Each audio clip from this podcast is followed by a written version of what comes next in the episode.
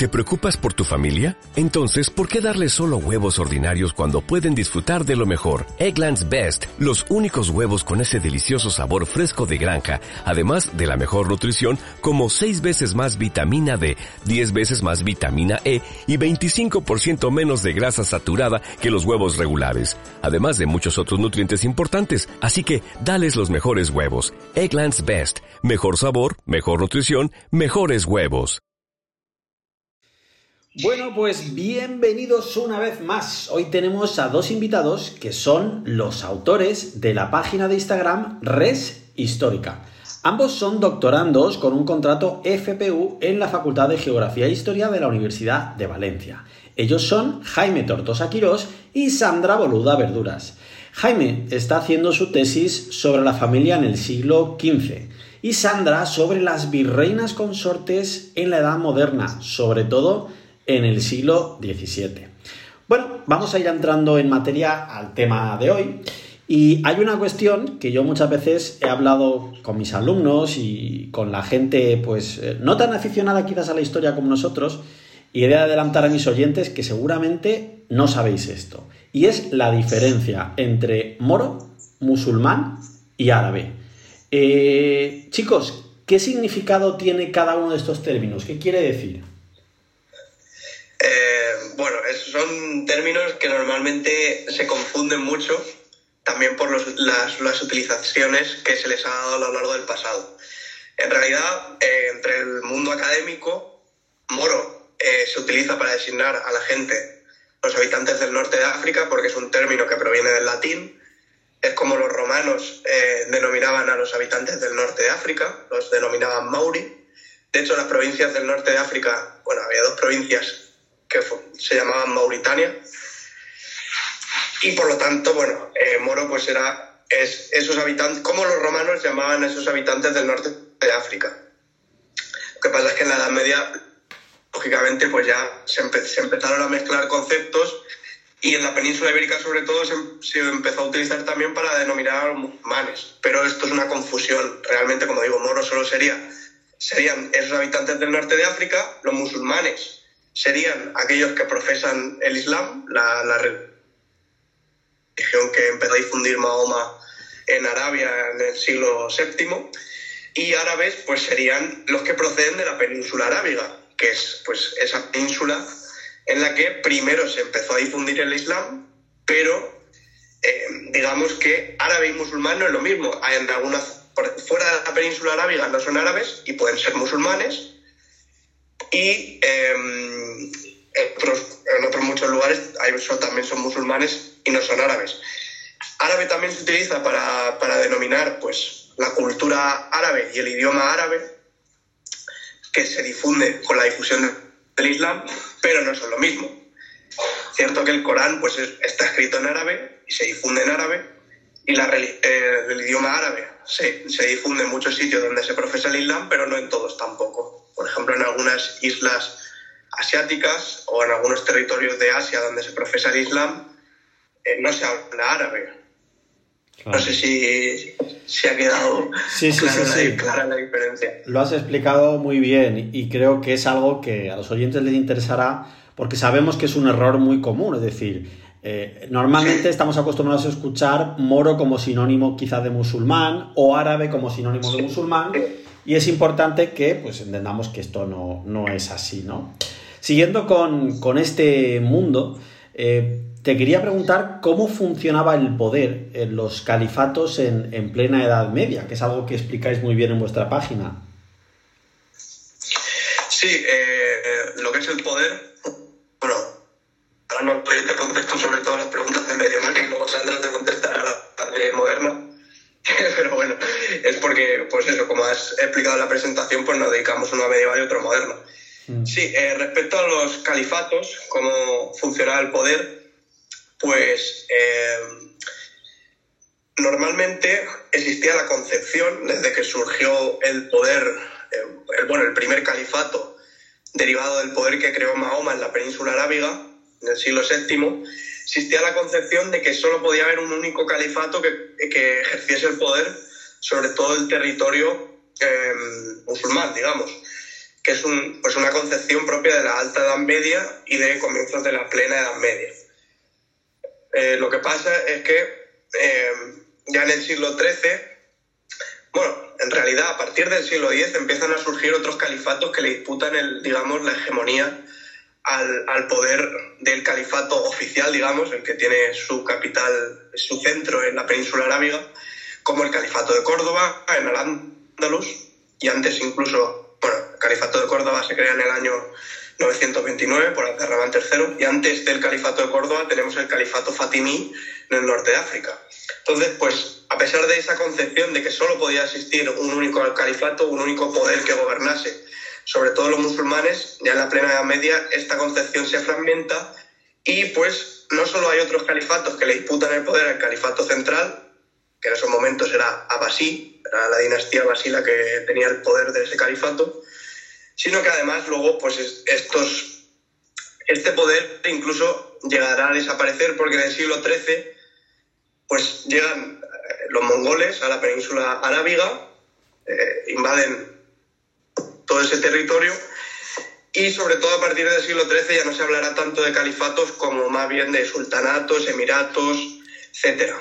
Digamos que el poder eh, del califato abasí eh, se trasladará a Egipto. Los descendientes de la dinastía abasí estarán en el Egipto mameluco y posteriormente dentro del Imperio Otomano, porque en el siglo XVI los otomanos conquistarán ese Egipto mameluco y los descendientes de esa dinastía así, de esos califas de la península arábiga, se integrarán, digamos, dentro del Imperio Otomano, pero como algo, digamos, sobre todo que no tenía un poder real, sino más bien simbólico. Porque, como digo, pues en el siglo XIII ya esa importancia del califato ya no es, tan, ya no es tanta. Claro. Eh, y si pasamos a hablar del Imperio Otomano, mi pregunta sería, ¿cómo funcionaba el poder político y la administración en aquel denominado Imperio Otomano? Sí, pues en el Imperio Otomano, al igual que en, muchos otros estados eh, islámicos medievales, bueno, toma el ejemplo de los califatos anteriores, en los cuales pues había un poder central, en este caso el poder principal era el sultán otomano, no era un califa, era el sultán, Em, y tenía una administración en la cual sobre todo eran importantes los conocidos como visires, que eran pues lo que nosotros denominaríamos ministros, ¿vale? Para que nos entendamos, pues eran estos visires que tenían atribuciones importantes sobre cada una de las funciones de la administración. En general, pues eh, el órgano de la administración se llamaba el diván y bueno, en él se repartían las principales tareas de gobierno. En ese sentido, pues es heredero de los estados, como digo, de los estados islámicos previos del califato basí, por ejemplo. Y pues sí, toma ese ejemplo fundamental en materia política. Claro, estoy seguro que muchos de los oyentes han escuchado la palabra de otomano y quizás no ubican muy bien el origen de, este pueblo, que vosotros lo explicáis muy bien en vuestra página. ¿Cuál es el origen del pueblo otomano? Sí, eh, pues eh, el origen es sobre, bueno, se debe a un personaje, bueno, los otomanos, para que quede claro, son, son turcos, ¿vale? uno de, una parte de estos turcos fundará un poder importante, pues, en la península anatólica a partir del siglo XIV. Bueno, finales del XIII y sobre todo a lo largo del XIV, XV, XVI, etc. Eh, el origen de estos otomanos es un personaje que se, que se denomina Osman, Osman I, de ahí derivará el nombre de otomanos, que establecerá un poder en la península anatólica a partir de finales del siglo XIII. Em, bueno, estos turcos, los, turcos eran unos pueblos que, que ya eh, empezaban a, a, expandirse sobre la península anatólica, que es en la cual actualmente se encuentra Turquía, a partir del siglo XI llegarán a establecer un poder que es el, sultanato de Rum, que se fragmentará entre finales del XIII y principios del XIV, dando lugar a multitud de principados turcos independientes entre sí, que luchaban entre sí, y entre ellos el que se llegará a imponer será el de los otomanos, que gozará de una gran expansión a lo largo de los siglos XIV y XV Y bueno, pues el origen del nombre de los otomanos es ese, personaje, Osman I, que da nombre a la dinastía y a, una, eh, a uno de esos, eh, de esas partes del poder o de los pueblos turcos que estaban ocupando la península anatólica en la Edad Media. Hay otra cuestión que, nos contáis en vuestra página y es el funcionamiento del derecho eh, en esta sociedad, ¿no? ¿En qué se basaba el derecho otomano? Derecho otomano, al igual que, mm, en otros eh, poderes islámicos, se basaba en la, en Sharia, que es la, legalidad islámica. La Sharia se fundamenta en, primero en el Corán, que es el libro de la revelación de Mahoma, que se escribió pues, en torno a 20 años tras el fallecimiento de Mahoma, después de la recopilación de distintos testimonios del profeta. También se basa en, la Suna, que es un libro que eh, recoge, digamos, un modelo ideal de comportamiento basado sobre todo en los actos del propio profeta, de Mahoma. Y también se basa en lo que se denominan los, eh, los hadices, eh, o tradiciones orales sobre el profeta, es decir, distintas historias que se contaban entre los siglos séptimo y noveno, décimo, sobre el profeta y que se recopilaron en cierto momento y servían pues para ilustrar los modelos ideales de comportamiento. Todo ello sirvió para dar pie a la legalidad, que es la Sharia, que se utilizó en todos los eh, poderes islámicos de la época, pero ello no quiere decir que se aplicase igual en todos los territorios, sino que había distintas escuelas de interpretación de la legalidad que actuaban en función de la, de, la jurisprudencia, es decir, de los distintos eh, casos ya que hubieran ocurrido en el pasado en cada uno de los territorios. Así que bueno, pues sería una base común en todos los territorios islámicos, que es la Sharia, pero unas diferencias, digamos, regionales en cada uno de los territorios mediante la jurisprudencia eh, local, las escuelas locales de derecho y también, o lógicamente, en el caso de los otomanos, pues incorporan tradiciones también locales de la península anatólica. Claro. Y otra cosa muy importante en la época en la que estamos hablando, lógicamente, es el, el ejército y el poder militar, ¿no? ¿Qué nos podríais contar sobre su ejército? Pues el ejército otomano era un ejército bastante importante en la época, en el siglo, bueno, ya en el siglo XIV, XV, XVI. En la Edad Media, por ejemplo, pues destacan ciertos soldados, como por ejemplo los genízaros, que eran pues soldados de élite, en muchos casos eran eh, una especie de esclavos que, que eran educados ya desde pequeños para ser soldados de élite y que tenían un equipamiento, lógicamente, muy importante. Muchos recibían eh, ciertas tierras que eran denominadas como timar, que normalmente implicaban, pues, bueno, estos eh, soldados o cualquier noble podían recibir estas tierras con el fin de luego ayudar eh, enviando tropas y dinero a los poderes políticos otomanos y pues estas tierras también servían para sustentar a los propios guerreros. Em, sí, sobre todo los genízaros son los que más destacan eh, en este, los más llamativos en este ejército otomano, aunque también había otros soldados como caballería ligera que solían ser bastante, bastante conocidos, son los sipahi, que bueno, son bastante conocidos, pero bueno, sobre todo los Sipahi y los genízaros son, digamos, los que más destacan en este ejército otomano, que como cualquier ejército, pues tenía su cuerpo de infantería, caballería, eh, artillería, y, también la armada fue muy importante. Se convirtió en uno de los ejércitos más importantes del mundo, pues entre, entre los siglos XV y XVI. Claro. ¿Y sobre el comercio de este pueblo, qué destacaríais? Sobre el comercio, pues seguramente lo que más destaca es su posición, pues, porque el Imperio Otomano está en un lugar muy importante y muy destacado entre Europa y Asia. Entonces, pues gozaba una posición muy importante pues que le permitía controlar gran parte de las rutas comerciales de la época. Ello también, lógicamente, le llevó a ciertos conflictos con otras potencias comerciales como Venecia, por ejemplo, el siglo XVI. Pero bueno, pues esta posición hizo que muchos comerciantes pues tuvieran que pasar por el Imperio Otomano y dejar pues parte de su economía, dejar parte de sus eh, posesiones eh, mediante impuestos o mediante parte de, lo que se les pedía al Imperio Otomano. Claro. ¿Y sobre la islamización en este pueblo otomano? ¿Qué nos contaríais?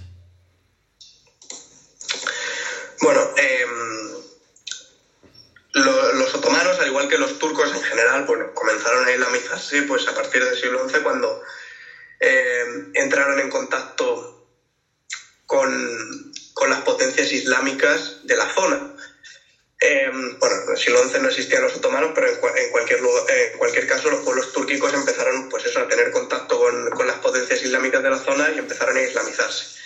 En época ya otomana, pues la islamización continuó eh, entre los territorios que conquistaban, muchos de los cuales ya eran, ya eran musulmanes, otros no. Pero bueno, intentaron imponer una islamización que no era obligatoria, pero que, que se trataba de difundir pues a partir de, de mezquitas, hermandades, fundaciones pías, etcétera, distintas instituciones, digamos, que tenían como fin tratar de, incluir a la gente, a la población, dentro de, eh, de la religión musulmana. Claro.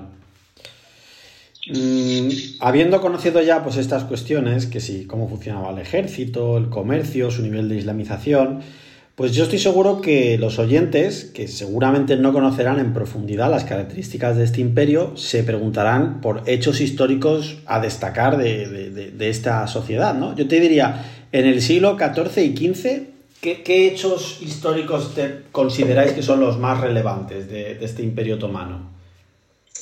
Bueno, eh, pues en el XIV y XV, bueno, en el XIV se expanden durante, eh, a lo largo de buena parte de la península anatólica, como decimos, donde está actualmente el país de Turquía. Y sobre todo en el siglo XV el hecho fundamental es la conquista de Constantinopla, 1453, que era la capital del imperio bizantino, que, bueno, o imperio romano de Oriente, que desde el siglo V pues controlaba también buena parte de la zona.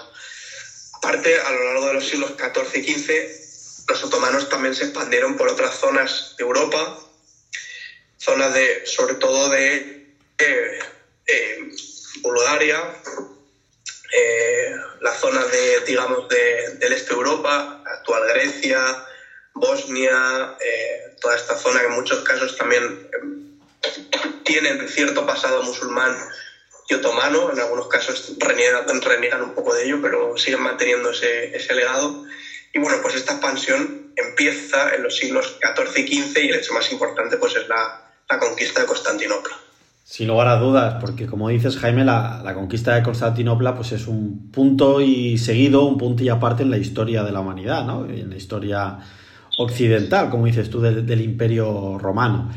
Eh, siguiendo la cronología, os preguntaría eh, por los hitos más destacables de este imperio, pero ya en el siglo XVI, del imperio otomano.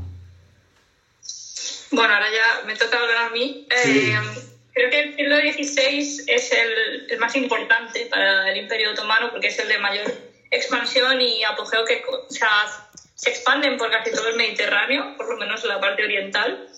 Y, habría que hablar a lo mejor de dos hitos, o sea, de dos hitos no, de dos bloques, ¿no? Por una parte, todo lo que tenga que ver con el mundo más del Mediterráneo oriental, sobre todo con la, como ha dicho Jaime antes, la, la conquista de Egipto, y sobre todo la toma de, la Meca como lugar simbólico del mundo del Islam. Entonces, eh, bueno, el califa no estaba en la Meca en esos momentos, estaba refugiado en, Egipto. Era como, no podemos decir un califa nominal, ¿no? Tampoco ejercía funciones muy relevantes, pero el hecho de conquistar Egipto y de tomar la Meca es evidentemente un símbolo muy importante. Y eso hace que, que los personajes o, bueno, los, los como son eh, I y sobre todo eh, no, primero, Selim I y Solimán I, eh, pues eh, son con los que se alcanza ese apogeo. Y ahí entrarán con ese segundo bloque, con el mundo más del Mediterráneo occidental, es decir, la lucha con, con los cristianos. Y, y, como hitos así más, más relevantes, sobre todo, eh, es la toma de una serie de territorios, Belgrado, Rodas, se intenta asediar Viena, todo esto luchando contra el emperador Carlos V, que por ese momento es el, es el príncipe de Europa, por decirlo así. Y un hito muy, muy relevante es la batalla de Moax, en 1526, en la que eh, muere el propio rey de Hungría, Luis, eh, Luis II, y eso será eh, tan importante que Hungría a partir de ahora pertenecerá a Carlos V, pese a, bueno, a la batalla de, de los otomanos. Luego, como he dicho, se, tomará, se intentará tomar Viena dos veces, pero nunca tendrá éxito. Y ya a partir de la década de 1530 hay un cambio de orientación. Entonces, los otomanos dicen, vamos a, a meternos de lleno en lo que es el Mediterráneo occidental a través del sistema de piratería nos aliamos con, con, piratas berberiscos que están situados en Argel y desde ahí vamos a hacer ataques eh, a las principales potencias marítimas. En este caso pues, serían las costas de la península ibérica, pero también Italia, eh, Cerdeña, Sicilia, eh, Nápoles, etc. Y, y, lo que vemos ahí es una lucha, una lucha entre lo cristiano y lo, y lo islámico, ¿vale? que todo eso lleva, lleva como punto final la famosa batalla de Panto, 1571, en la que, a ver, siempre se ha dicho que es una batalla que gana lo que son los aliados eh, cristianos, el papado, Felipe II y tal, pero en realidad un choque de fuerzas que quedó más o menos equiparado, pero los otomanos ya se dieron cuenta de que no, no funcionaba esa estrategia, por tanto se retiraron más otra vez al Mediterráneo Oriental y ya estuvieron las cosas más calmadas. Sí, fue una especie de tablas en realidad. Sí. Eh, pero fue un centro muy convulso. O sea, hubo un montón de ataques y contraataques por parte de cristianos y, y otomanos, en los que pues unas veces ganaban unos y, y, otras veces otros, evidentemente. Te voy a decir una frase y si me no sé si la sabrás o si la o si no la sabrás, ¿no? Pero yo creo que lo, los oyentes todos han escuchado la frase de no hay moros en la costa. Y muchos seguramente no saben que esto proviene precisamente de estas batallas que estás comentando, ¿no? De esta época en la que pues, en el Mediterráneo está este conflicto entre cristianos y, y árabes continuo, ¿verdad? Sí, lo, lo, que ocurre, como he dicho, es que eh, los otomanos se alían con, con, estos piratas berberiscos, sobre todo en la figura de, de Barbarroja y otros personajes como el pirata Dragut, por ejemplo, y lo que hacen es atacar a, a la costa. O sea, hacen pequeñas incursiones, pues a veces eh, atacando, por ejemplo, eh, Mallorca eh, y dejándola devastada, otras veces pues simplemente se llevaban a cristianos, etcétera, y eso pues afectaba mucho a la economía y luego también afectaba a la forma que tenían los cristianos de ver a estas sociedades, porque lo que hacía era generar una desconfianza hacia unos sujetos que están relacionados con el mundo islámico, pero que no tenían nada que ver en su momento, que eran los moriscos, por ejemplo, ¿no? Eh, siempre pensaban que esos moriscos que estaban en territorio cristiano se habían convertido al cristianismo desde el Islam, pues eran eh, posibles aliados de estos piratas berberiscos o de los otomanos y podían causar mucho daño, cuando en realidad no, no era tan así.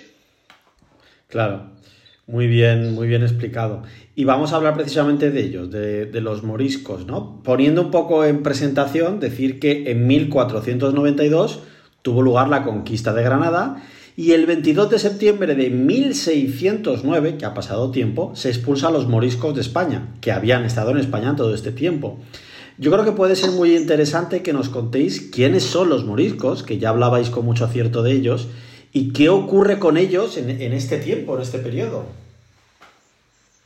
Vale, eh, sí, el punto de partida es 1492, cuando, cuando se, toma, se toma Granada por los reyes católicos. Entonces lo que se hace es un proceso de, de evangelización de este reino nazarí, que estaba formado por, por, por islámico, bueno, por, por población musulmana, eh, y hay una serie de revueltas, que son las, la, las revueltas de las Alpujarras, en 1501 1502 aproximadamente, en el que ya la monarquía decide que tienen que convertirse. O sea, no, no, pueden, o sea, no pueden seguir utilizando sus leyes, lenguas, eh, vestimenta, etc. Entonces, eh, como han visto que el proceso de evangelización no ha funcionado, no pueden hacer los cristianos, les obligan a convertirse o a marcharse. Eso pasa en, en Castilla, bueno, que es Granada, evidentemente, porque ya pertenece a la corona en Castilla. Pero en Aragón, esto, la corona de Aragón tendremos que esperar unos años después, hasta 1525, dentro de un proceso eh, de rebelión contra la monarquía, que son las germanías, en el caso valenciano, y ahí hace una, una, conversión forzosa otra vez, se les obliga a convertirse. Entonces, toda esta gente son, a partir de ese momento, moriscos. Es decir, son personas que antes eran del Islam, se han convertido obligatoriamente o no al, al cristianismo y permanecen en territorio cristiano. Y eso ocurre con Carlos, los reyes católicos y Carlos V. El reinado de Felipe II, que es el sucesor, lo que se intenta hacer, lo mismo que los reyes católicos, un proceso de evangelización, pues eh, mucho más pacífico, cambiamos algunas normas que les obligan a vestir de diferente forma, etcétera, pero tampoco se llega a unos resultados muy evidentes. Ya con Felipe II, que es una cosa que a veces pasa desapercibida, se plantea esta idea de expulsar los moriscos, pero no tiene, no tiene cabida porque, como sabemos, Felipe II estaba metido en muchos conflictos, entonces no, no era el momento oportuno para, para, hacerlo. Y es cuando llegamos a 1609, que la fecha de 22 de septiembre es la oficial, es cuando el marqués de Caracena, el virrey de Valencia, el que representaba al rey en el territorio, publica el bando de expulsión, pero esta idea ya viene de abril, es decir, ya había una preparación previa y eh, lo que se decide es el Consejo de Estado decide expulsar a los moriscos. Cuatro días o cinco días después se firma la tregua de los 12 años con Holanda, en Países Bajos. Entonces lo que se ha visto aquí es una cortina de humo, es decir, ante el fracaso de eh, hacer una tregua contra los rebeldes, decir, vale, pues vamos a expulsar a los moriscos que nos están molestando, entre comillas, porque no, no había una asimilación completa a lo que era el catolicismo. ¿Qué ocurre? Que en Valencia la mayor parte, bueno, un tercio de la población era morisca. Por tanto, si expulsaban a toda esa población, lo que generaba era el malestar de los nobles, que eran sus señores. Así que lo que hacen es llevarlo todo en secreto, es durante esos meses, desde abril hasta septiembre. Los nobles no saben nada, nadie sabe nada, y empiezan a llegar galeras a los diferentes puertos de, la zona del litoral mediterráneo. Y es cuando se publica ese decreto de expulsión. Y se dice, bueno, tenéis tres días para iros, eh, podéis llevaros todos los bienes muebles que queráis, pero eh, tenéis que salir de aquí. Tenéis que ir a los comisarios y esos comisarios os van a decir a dónde tenéis que ir, a qué puerto, a Denia, al Grau, a, a donde fuera. Empezó en Valencia, pero luego todo esto se extendió al resto de la península. Eso también hay que, tenerlo en cuenta. Entonces, entre las, entre las cosas que más o menos se dijeron, aparte de lo de poder eh, vender sus muebles, o sea, llevarse sus bienes muebles, se les prometió una seguridad tanto en la travesía como, o sea, la travesía hacia el puerto como luego hasta África, que era donde iban a ser destinados. Y ahí eh, esto luego generó muchos rumores porque se decía que no habían llegado vivos, muchos de ellos que habían sido arrojados al agua, que habían sido asesinados. Y eso generó una rebelión de la que, de la que ahora hablaré. Pero bueno, entre, entre, todas las cosas que decía el bando también estaba el hecho de que 6 de cada 100 eh, moriscos se tenían que quedar en la península. O sea, no era una expulsión 100% completa, porque se quedaban para poder enseñar a los nuevos campesinos que iban a tener que aprender las técnicas que utilizaban estas gentes para la agricultura, para el comercio, etc. Hubo señores nobiliarios que, o sea, hubo nobles que se opusieron a la expulsión, incluso el, propio virrey de Valencia. Pero eh, la corona intentó compensarles de alguna forma, porque claro, pensemos que si era un tercio de la población, la mayoría eran, eran vasallos de señores, se iban, las tierras de esos señores iban a quedar devastadas. La economía iba a ser, o sea, va a ser una catacumbe, bueno, un ataque contra la economía. Así que la corona les dijo, muy bien, pues las tierras de moriscos os las podéis quedar los nobles. Y así los nobles se quedaron contentos y dijeron, ah, pues no me voy a quejar, que los expulsen si quieren. Otros incluso acompañaron a sus propios moriscos a los puertos, es decir, hay una diferencia muy importante con depende de los nobles y eso también nos muestra el grado de aceptación que tenían o no dentro de la sociedad. Eh, ¿Qué más te puedo decir, os puedo decir de la expulsión? Porque la expulsión en realidad es un, fenómeno muy complejo. Empieza en 1609 pero no acaba hasta 1614 porque se van expulsando de diferentes lugares. De Valencia, como he dicho, era un tercio de la, de la población de Aragón, por ejemplo, se habla de unos 60.000 moriscos expulsados, de Cataluña entre 4.000 y 5.000, y de, y de Andalucía o de la parte de Castilla no lo sabemos porque como habían sido dispersados después de la revuelta de las Alpujarras, eh, no se conoce cuántos había, ¿no? Sobre todo porque ahí había una diferenciación. Los moriscos que ya llevaban ahí desde tiempos inmemoriales y otros moriscos más recientes que habían sido, eh, pues que habían sido expulsados de, lo que era Andalucía. Y bueno, eh, ¿por qué también se les se impulsa esta, esta expulsión? Por lo que he dicho, porque se piensan que están aliados con los, con los piratas berberiscos y, pueden suponer una amenaza, una amenaza que parece ser que no era tan real como, como creían.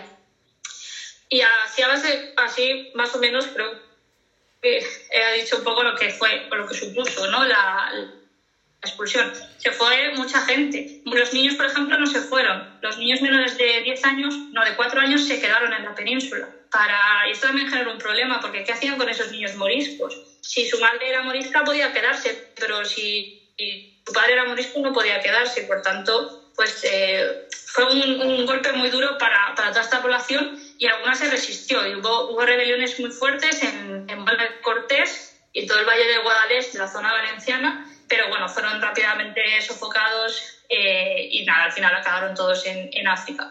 Yo tengo una duda en nombre de los oyentes que creo que es algo que, que pueden dudar y es, has dicho que algunos se quedaron para enseñar su oficio. Entonces, la duda que te lanzo es, ¿se quedaron transitoriamente? O sea, ¿les dieron como una fecha de te puedes quedar X tiempo enseñando el oficio o ya con la tontería se quedaron?